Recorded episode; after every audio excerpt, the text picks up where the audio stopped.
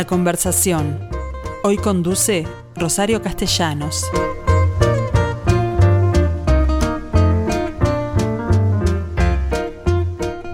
Hola gente, ¿cómo están? Bueno, aquí una vez más con ustedes, es martes.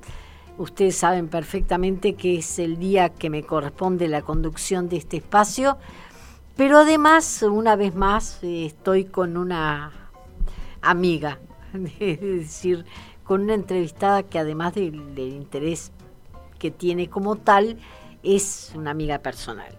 Ustedes me han, me han oído hablar muchísimas veces de la quinta de Bafarreira, Casa Quinta de Bafarreira.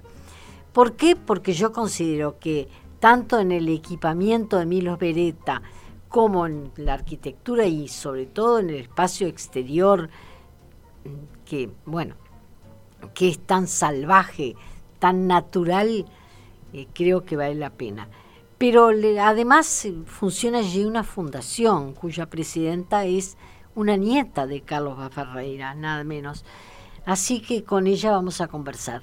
Pero que le aclaro que la última vez que estuve además eh, corresponde al hecho de, de, al día que asumía allí en la planta alta la, la Academia de, de, de Ciencia es decir, estuve con Radi, recuerdo perfectamente, creo que se juntaron dos voluntades más que interesantes. ¿Qué, qué tal, Cristina?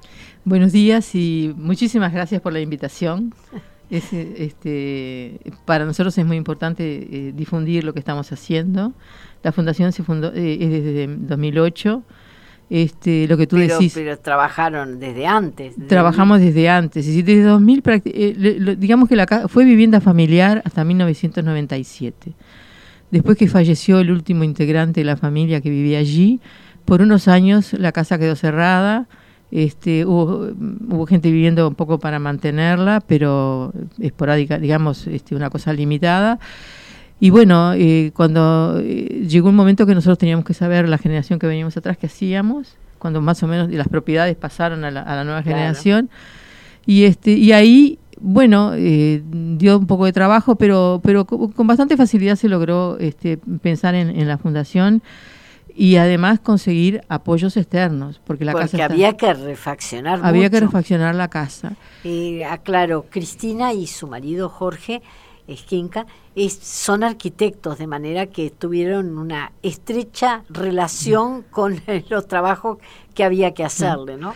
Sí, nosotros conseguimos en determinado momento, es decir, era, no era nada fácil, fue, fue nada fácil salir y hablar de la Quinta Baferreira, porque Baferreira era una figura que era un poco lejana en, en ese momento, por años fue, digamos, como quizás hasta olvidada, o en muchos sectores y este y nos bueno, costaba mucho acercarnos. Creo que está refiriendo a cultura popular, sí. porque en realidad en el, en el, ámbito académico siempre se supo sí. que era una figura de fuste, pero muy ¿no? limitada incluso en, en, en, el IPA en momento no sé, no, en filosofía no, no, existía Ferrer en el programa te lo aviso este pero finalmente ocurrió algo que eh, fue crucial, una visita de eh, Gabriel, el arquitecto Gabriel Pelufo, cuando era director del Museo Blanes.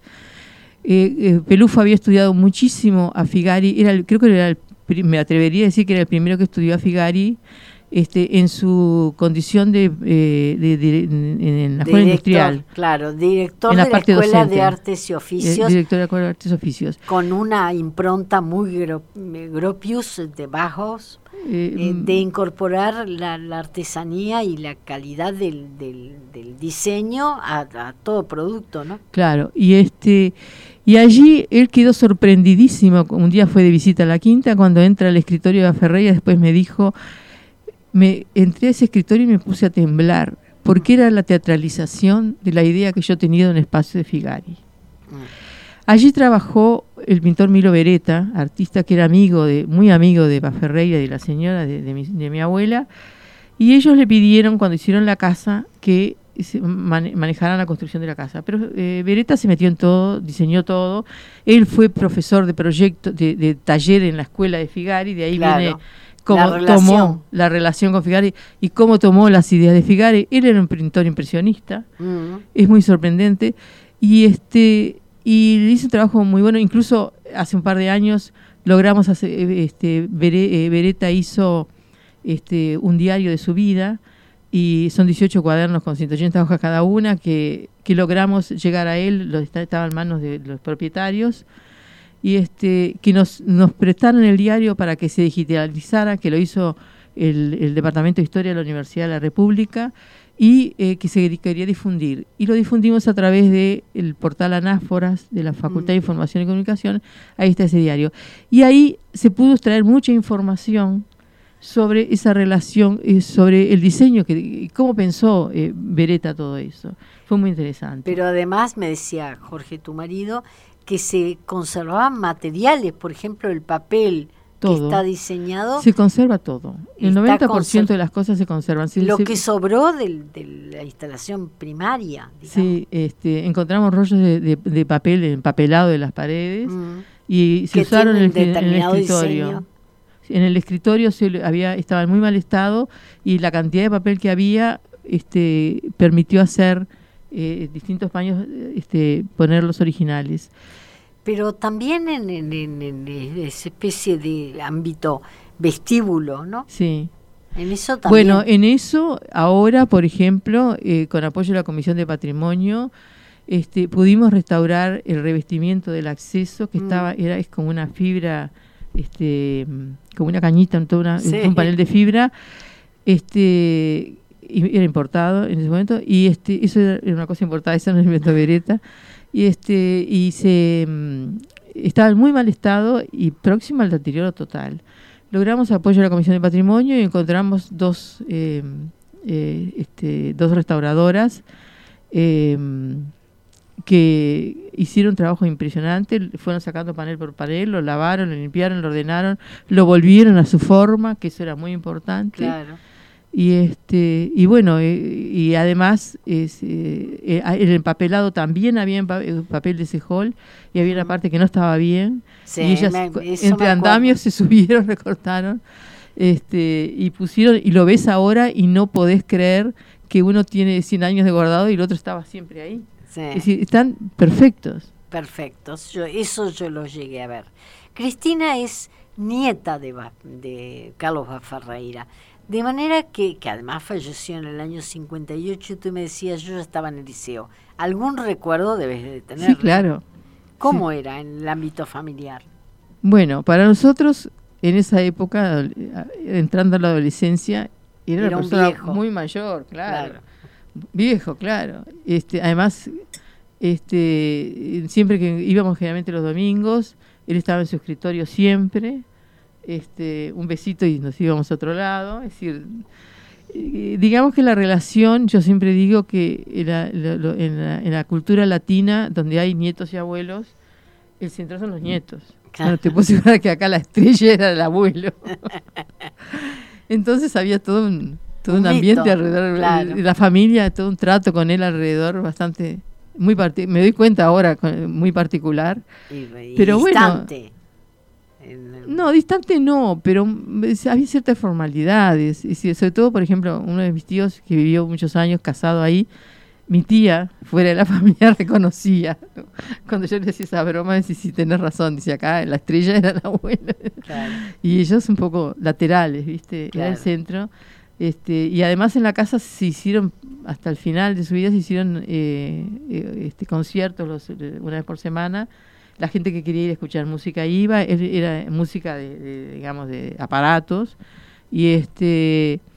Que se conservan, porque en mm. realidad creo que una de las cosas más interesantes que tiene ese espacio, ese lugar, es el, piano, ¿no? Un, mm. Claro, ¿cómo se llama? Tiene un piano que es pianola. Pianola. Y entonces eh, tiene rollos de música. Mm. Y este, eso fue toda la tecnología anterior a los discos a los discos primero de, este, de pasta. Claro. Y este y bueno, todo ese material está ahí. Nosotros pudimos restaurar el, la, máquina del piano, es decir, nos llegamos a hacer conciertos con ese piano. No pudimos restaurar la parte de pianola. Y además hay un armonio que, que es para otro tipo de, de, de, rollos que se puede conectar con el no, no, tiene piano, pero se conecta con el piano este, y entonces puede utilizar, si la, si la obra lo necesita, puede utilizar el, el piano y, y toca las teclas. ¿Y eso lo pudieron re No, recuperar? eso hasta el día de hoy no lo hemos podido restaurar. Es, es- es decir, se hizo una restauración que tuvo problemas y este se iba tenía que arreglarse porque había un fuelle y se puso un material un poco denso que no, no, no, no hacía bien el fuelle y la persona que lo hacía se enfermó y bueno, quedó ahí. Quedó ahí. Lamentablemente, pero son las cosas que nosotros seguimos para adelante que en algún momento se van a poder rehacer. Claro. Pero todo esto tiene que ver con el hecho de que en, en determinado momento los eh, nietos y bisnietos, que son muchos, eh, porque tuvo varios hijos, resolvieron hacer una fundación. Es decir, no vendieron la casa. No, la casa se mantuvo, es decir, empecemos por, el- por el principio. Los hijos de Eva Ferreira, Claro. mis tíos y mi madre, no, no la vendieron. Ahí eh, aparentemente, aparentemente no, hay una este, gestión, digamos, de mi abuela que pidió, siempre en el imaginario de la familia, que el- el- este, mi abuela pidió que esa casa se mantuviera, mantuviera. se mantuviera. Incluso ella trabajó mucho en ordenar archivos y ordenar cosas. Y mi abuela, mm, en ese tipo, es decir, no, no aparece en, la- en- en la prensa, pero tuvo una fuerza muy importante, yo creo, en, en- en- en que la casa se mantuviera. Tanto es así que los hijos mm, eran ocho. Este, si alguno quería vender su parte, se la vendía en entre hermanos. Y toda la sucesión siempre fueron internas. Y este, mm, o trueques que uno tenía una casa afuera y entonces para pagar esa casa vendías una partecita. Bueno, todos esos negocios siempre fueron dentro de la familia. entre- dentro de la Inter- familia. internamente Pero familia. ustedes también, con nietos, Claro. eh, nietos y bisnietos, que son muchos, estuvieron de acuerdo con eso. más Claro, lo que pasa es que la carga que venía de arriba era muy fuerte. Claro. Y ahí como... y te cuento una anécdota que no la hemos contado mucho. Eh, un tío nuestro dejó eh, su parte al Estado, el último habitante. Mm. Y bueno, eso llegó al juzgado y este y quisieron hacer un inventario. Y entonces apareció mm, otro tío y dijo, pero yo tengo cosas de mi- m- personales ahí. Y, y nos empezó a entrar una indignación de que se empezaran a, a- a que se...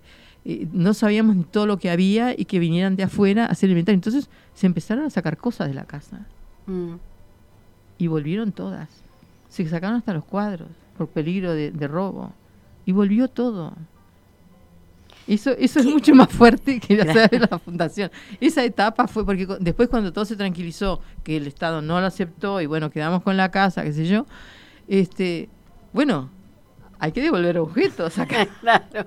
Hay cosas todo. que se perdieron. No, pero en esa, en eso que se, la familia, la, la, la generación de nietos se llevó, volvió todo. Eso fue muy fuerte, fue mucho Muy más fuerte que la fu- importante, muy Es decir, después la fundación ya era un camino trillado por, por otras decisiones más fuertes. Pero la fundación además tiene, ¿qué ob- objetivos se pusieron? Porque no es solamente la conservación de la casa. No, no, es mantenerla como un lugar de, de actividades, digamos, Pero este, eh, hay un con el... inventario con- con- que hacer o no. ¿Cómo? Hay un inventario. Ah, por supuesto, nosotros trabajamos muchísimo, por ejemplo, en los archivos. Ganamos varios, por ejemplo, el, el archivo que ahora existe, el archivo A Ferreira, está constituido por todo la- el material que tenía eh, Carlos. Ferreira en su escritorio, con toda la, la documentación, con todos los manuscritos, con todo.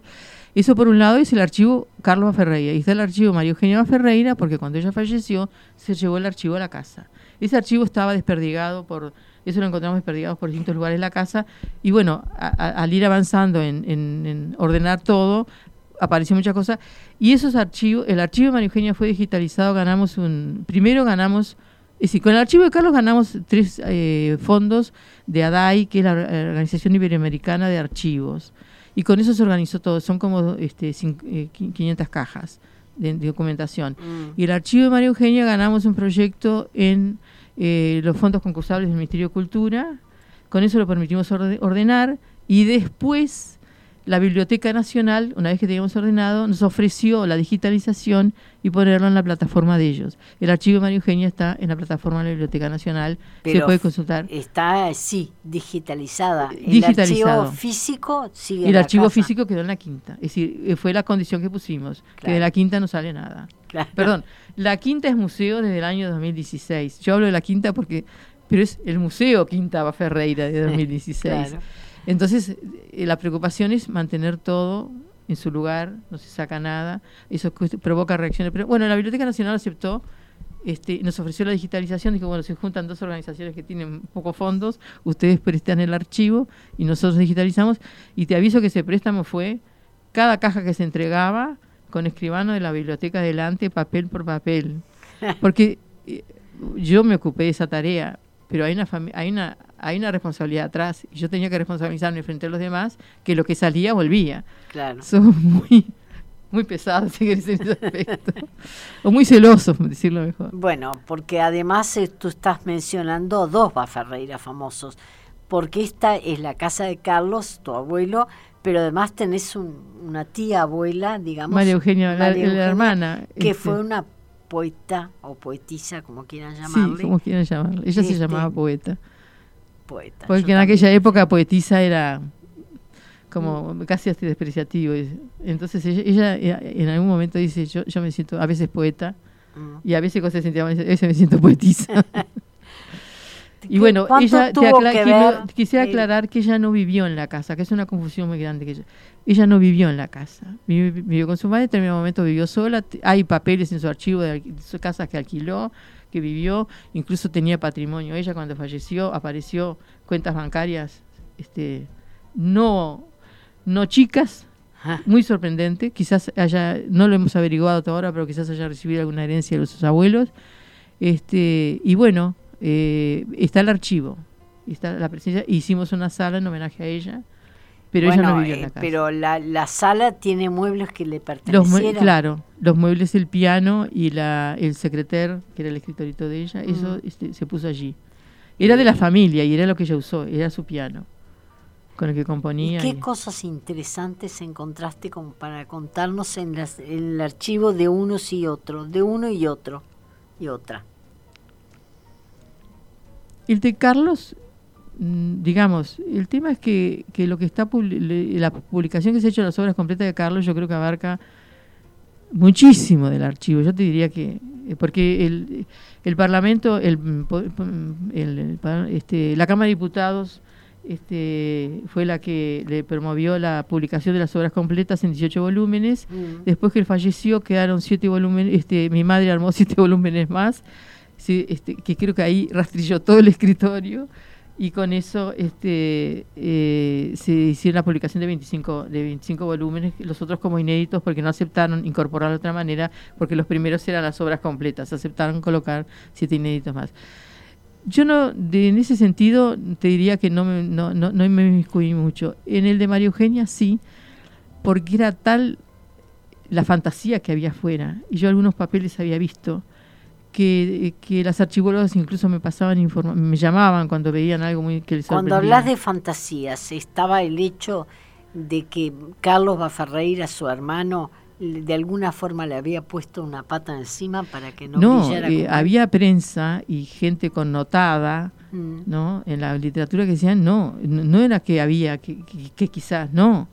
Como una gran afirmación que le había quemado el archivo que le había quemado, yo tengo artículos de búsqueda eh, entrevistas que se hicieron a personas importantes de la cultura que, afirmaban con total seguridad, con total seguridad. Incluso cuando la Biblioteca Nacional ofreció, este, eh, eh, no sé si para terminar, no sé cómo andamos de tiempo, pero... No, pero tenés tiempo. Bueno, cuando la Biblioteca Nacional ofreció la digitalización, ellos venían de hacer la digitalización del archivo del, Mira Agustini, que el papá había escrito todos los cuadernos y todo, y que era un archivo ordenadito, una cajita.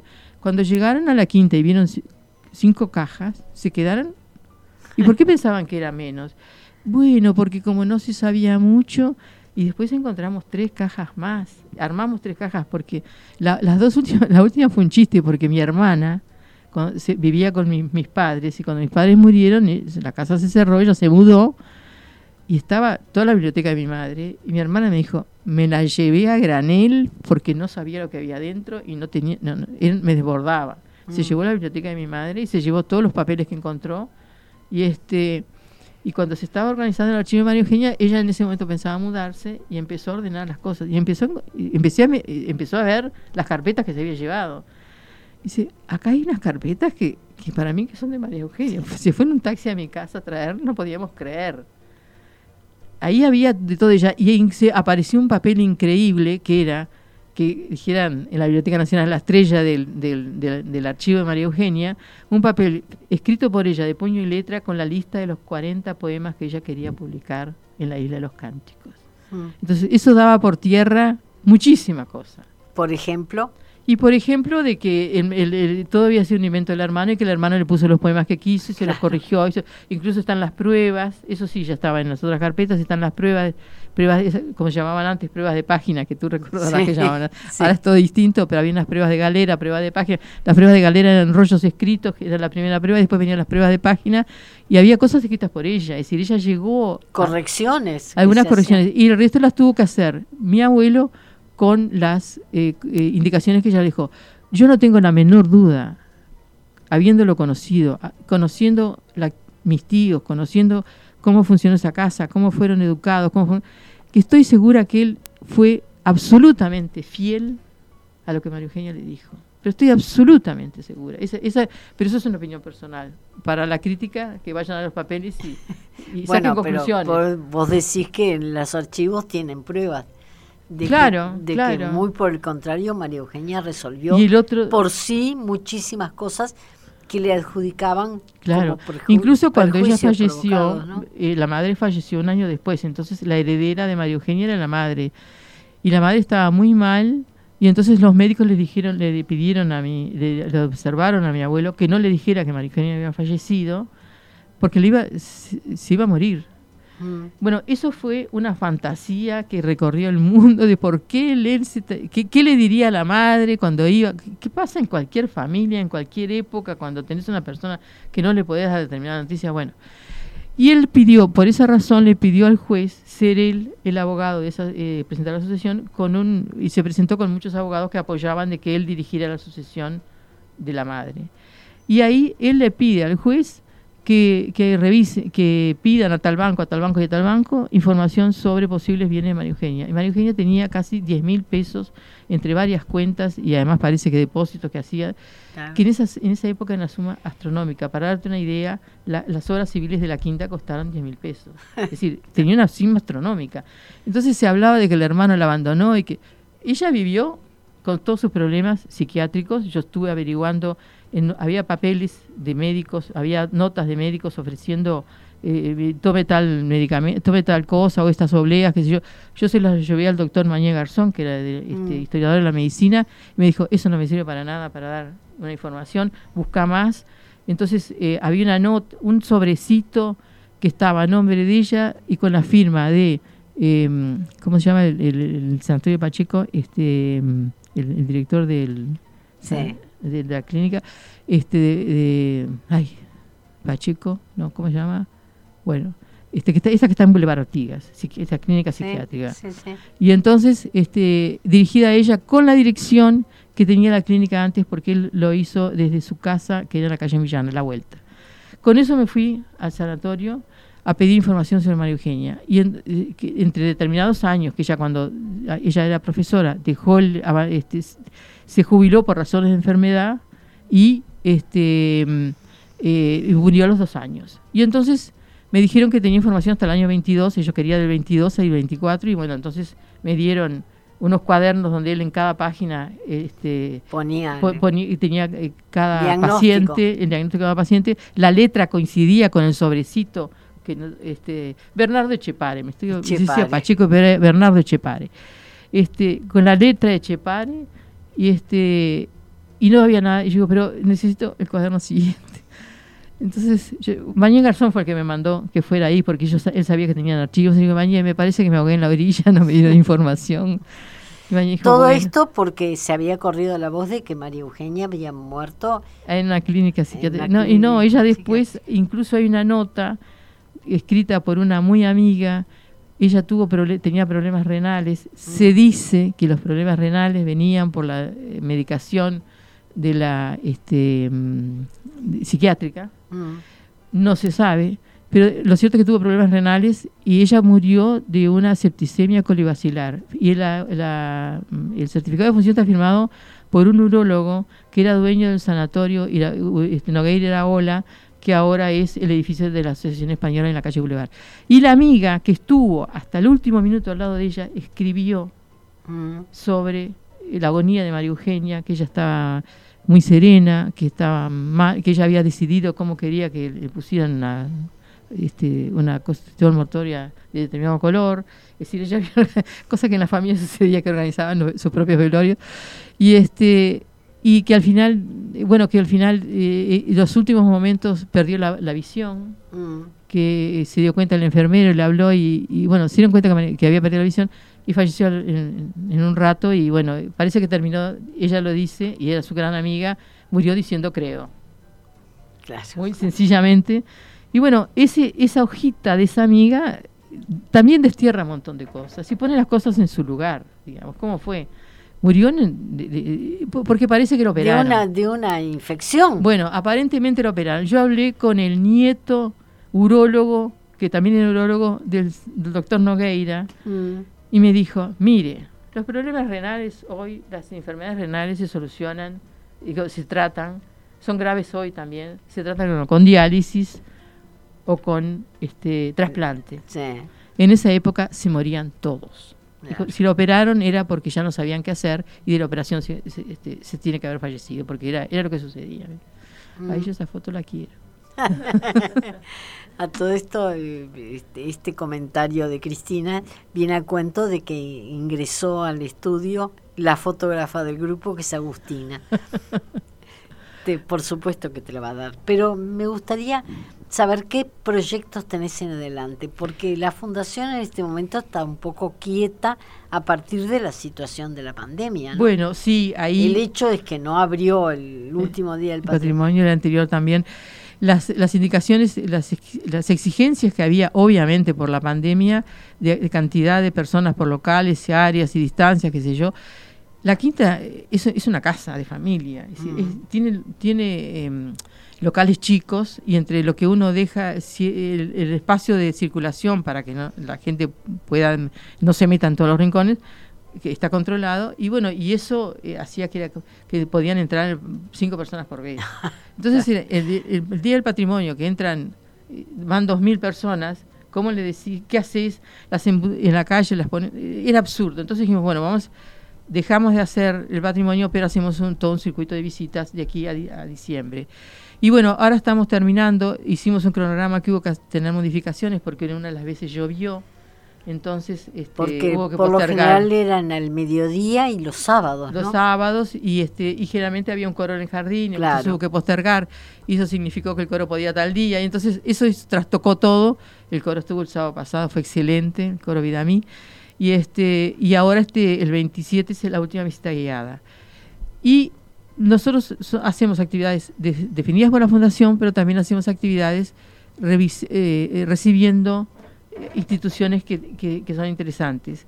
Y por ejemplo, el 4 de diciembre a las 3 de la tarde va a estar el paisajista y arquitecto Luis Carrau presentando un libro que se llama, lo tengo por acá, este, es un libro que se llama Guía para diseñar espacios verdes. Carrau es un arquitecto, es un paisajista que tiene 30 años este, digamos, es una persona que ha trabajado, porque la carrera de paisajismo vino ahora, pero es una persona que está hace 30 años que está trabajando en esto, que además es arquitecto, y que bueno, el libro lo plantea como una experiencia como paisajista tratando de apoyar a la gente que quiere ordenar su jardín. Para nosotros la presencia de Carrau es muy importante. Pero no se va a ordenar en el jardín. No, pero Carrau fue la, persona que nos apoyó de entrada, cuando la casa tenía, el jardín tenía murallas de 4 y 5 metros de, vegetación que había que limpiar, cuando no sabíamos qué había atrás, eh, este, qué, era lo que había en el jardín. Carrau fue paso a paso haciendo limpiar porque encontraba, mira, estas hojitas atrás de este, este, murallón que hay que tirar de verde, acá hay una enredadera, acá hay un, yo que sé, una Santa Rita, descubrió un rosal rastrero, descubrió un pomelo, un pomelo que no se veía. Es decir, se las fue naranjas de dónde? Las naranjas son de ahí también, las naranjas amargas porque la naranja fue eh, convertida en mermelada que yo recomendé especialmente para algunos días del patrimonio que hacían la receta de mi abuela Ah. Sí, la receta de mi abuela. No, eh, después creció y lo, lo hacen empresas que... No. Ah. No, la primero empezó una cuñada, pero después nos desbordó la situación y, y no pudo. Bueno, y eso nos importa mucho, pero yo quería aclarar que Carrau, más allá de este libro, Carrau, que nosotros con muchísimo gusto le ofrecimos el lugar para presentarlo, lo va a presentar, Claro. lo está presentando en muchos lados. Este, queríamos presentar porque Carrau fue una figura muy importante para nosotros eh, los primeros años, por muchos años, este, en forma honoraria, colaboró en rescatar ese jardín, rescatar lo que había sido a través de la memoria de la familia, de lo que él pensaba. Fue muy difícil empezar al principio porque costaba mucho tocar un árbol o mover un árbol. Al principio fue muy difícil tomar decisiones. Claro. Pero el temporal del 2005, que tiró, hizo especie de guillotina en el jardín, a cierta altura del bosque, hizo una guillotina y tiró copas de todos los árboles. Bueno, eso sirvió para... y Empezaron árboles que tenían la copa a, a distancias gigantescas, muy altas, y que por la sombra el resto del árbol era tronco, que te parecía que se estaba secando, empezó a rebrotar. Y bueno, y eso sirvió para darnos cuenta que, que, que a veces este, acciones fuertes también Claro. sirven Claro. para ordenar. Y bueno, trabajamos en eso, en ese, este, muchísimos años con él. Y entonces para nosotros, incluso donde él va a hacer eh, esa muestra, que es el lugar donde hacemos eventos en el jardín, por muchos años era una maraña que nadie se acercaba porque era imposible. Un día apareció una foto de ese espacio con un banquito, todo lleno de este, hojarasca en sombra. Dijo, qué divino, esto hay que limpiarlo. No sé, sacamos, no sé cuántos camiones salieron de... de- y bueno, y en ese espacio Carrao este, va a presentar su libro. Eso por un lado. O Pero sea, una- a la intemperie. que- a la intemperie, a la intemperie, en el jardín, bajo los árboles. Bien. Ahora, Pero el año que viene ustedes tienen una programación Claro. especial porque es, es un año especial. Para el año que viene son los 150 años del nacimiento de Carlos Baferreira y queremos festejarlo a lo grande. Claro. Es decir, este, y entonces ahí eh, nosotros nos empezamos a trabajar en eso ahora. Y son los 100 años del libro sobre los problemas sociales que él publicó, Claro. que los entendidos dicen que es muy actual. Mm. Este, y ahí nos conectamos con el Instituto de Filosofía de la Facultad de Humanidades y, de- este, y Ciencias de la Educación de la Universidad de la República. Y ellos, eh, bueno, quedaron muy interesados en, en hacer una programación este, para el año que viene, para hacer actividades en conjunto. Y eh, además se interesaron, y ahí estaba la decana también, de eh, hacer un convenio entre la Universidad de la República y la Fundación para este, que nosotros tengamos la libertad de hacer con, con todos los servicios de, la, de lo del AR lo que, este, lo, que, interese. parezca, claro. Pero ellos ya quieren hacer un evento este, este 8 de diciembre, adelantándose, le dijimos que sí, que es un, este, es un, la actividad se llama Mesa sobre Divulgación Filosófica en épocas de pandemia, el derecho a la filosofía, que lo organiza el Instituto de Filosofía de la Facultad de Humanidades de la, de la UDELAR y el Instituto de Filosofía de la Universidad Católica del Uruguay. Eso se va a hacer el 8 de diciembre a las 4 de la tarde en el jardín, en el mismo lugar. Y allí, si querés, te doy un poco más de información. No, no me la des ahora porque oportunamente, Bueno. llegado el, el momento, la voy a recordar. Claro, Así que mandámela pa- por mail. claro. Quiero aclarar además que esto estamos refiriéndonos a una ca- casa quinta que queda en el barrio de Atahualpa, que es ese barrio vecino al Prado, de, de- de- muy cerca de los Yuyos, a la vuelta de los a, la- Yuyos. a las dos cuadras de los Yuyos, por, porque allí nace, en, sobre Luis Alberto Herrera creo que es, la calle Carlos Baferreira, que es la, la entrada principal a la quinta, ¿no? Sí, Eh, no está dentro de lo, del, del itinerario más eh, tradicional de los espacios culturales, así que el público tiene que ir hasta allí. Sepan que es al mediodía los sábados que siempre ofrece algo. y si, si, si van este, en auto se puede estacionar fácilmente, justamente por eso, porque es un barrio tranquilo. Muy tranquilo de casas, de jardines, Fue una de las cosas que valoraron los académicos los académicos de, de de ciencias, ciencia, sí. porque Radi, el presidente de la academia, vive muy cerca de allí. Claro, no, Así que, bueno, la planta alta hoy no les pertenece, No, salvo, salvo, ¿qué pasó con aquel dormitorio? Bueno, esos dormi- el- el- hay una suite de la pareja de mis abuelos que eso está cerrado. Este, no hemos podido llegar a hacer la restauración de eso. Queda mucho por hacer, digamos, en la parte museal de planta baja. Algún día llegará.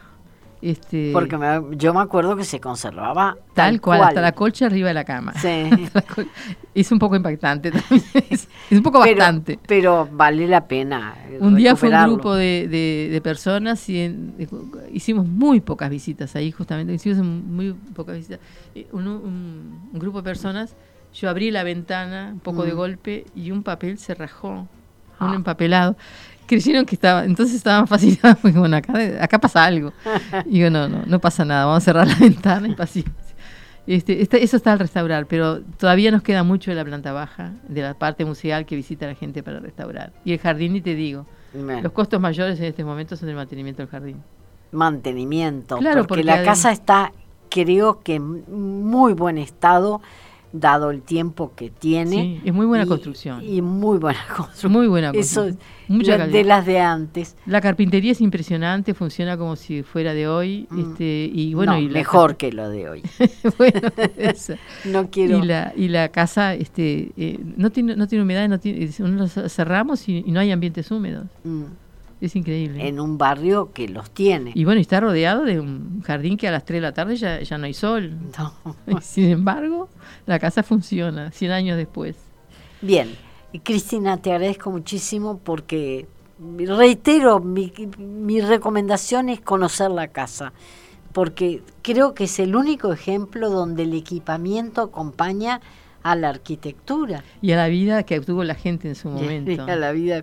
Pero esa la conoces tú mejor que No, pero es una cosa que se valora. Que, por ejemplo, Figari dejó este, elementos, eh, eh, objetos, ¿no? Eh, Mm. quedaron objetos de, de Figari, muebles, qué sé yo. Pero lo que se rescata que en esa casa, ese tipo de diseño eh, lo acompañó la vida de una familia con total normalidad. Sí. Eso mira que se, se, se- se ha dicho.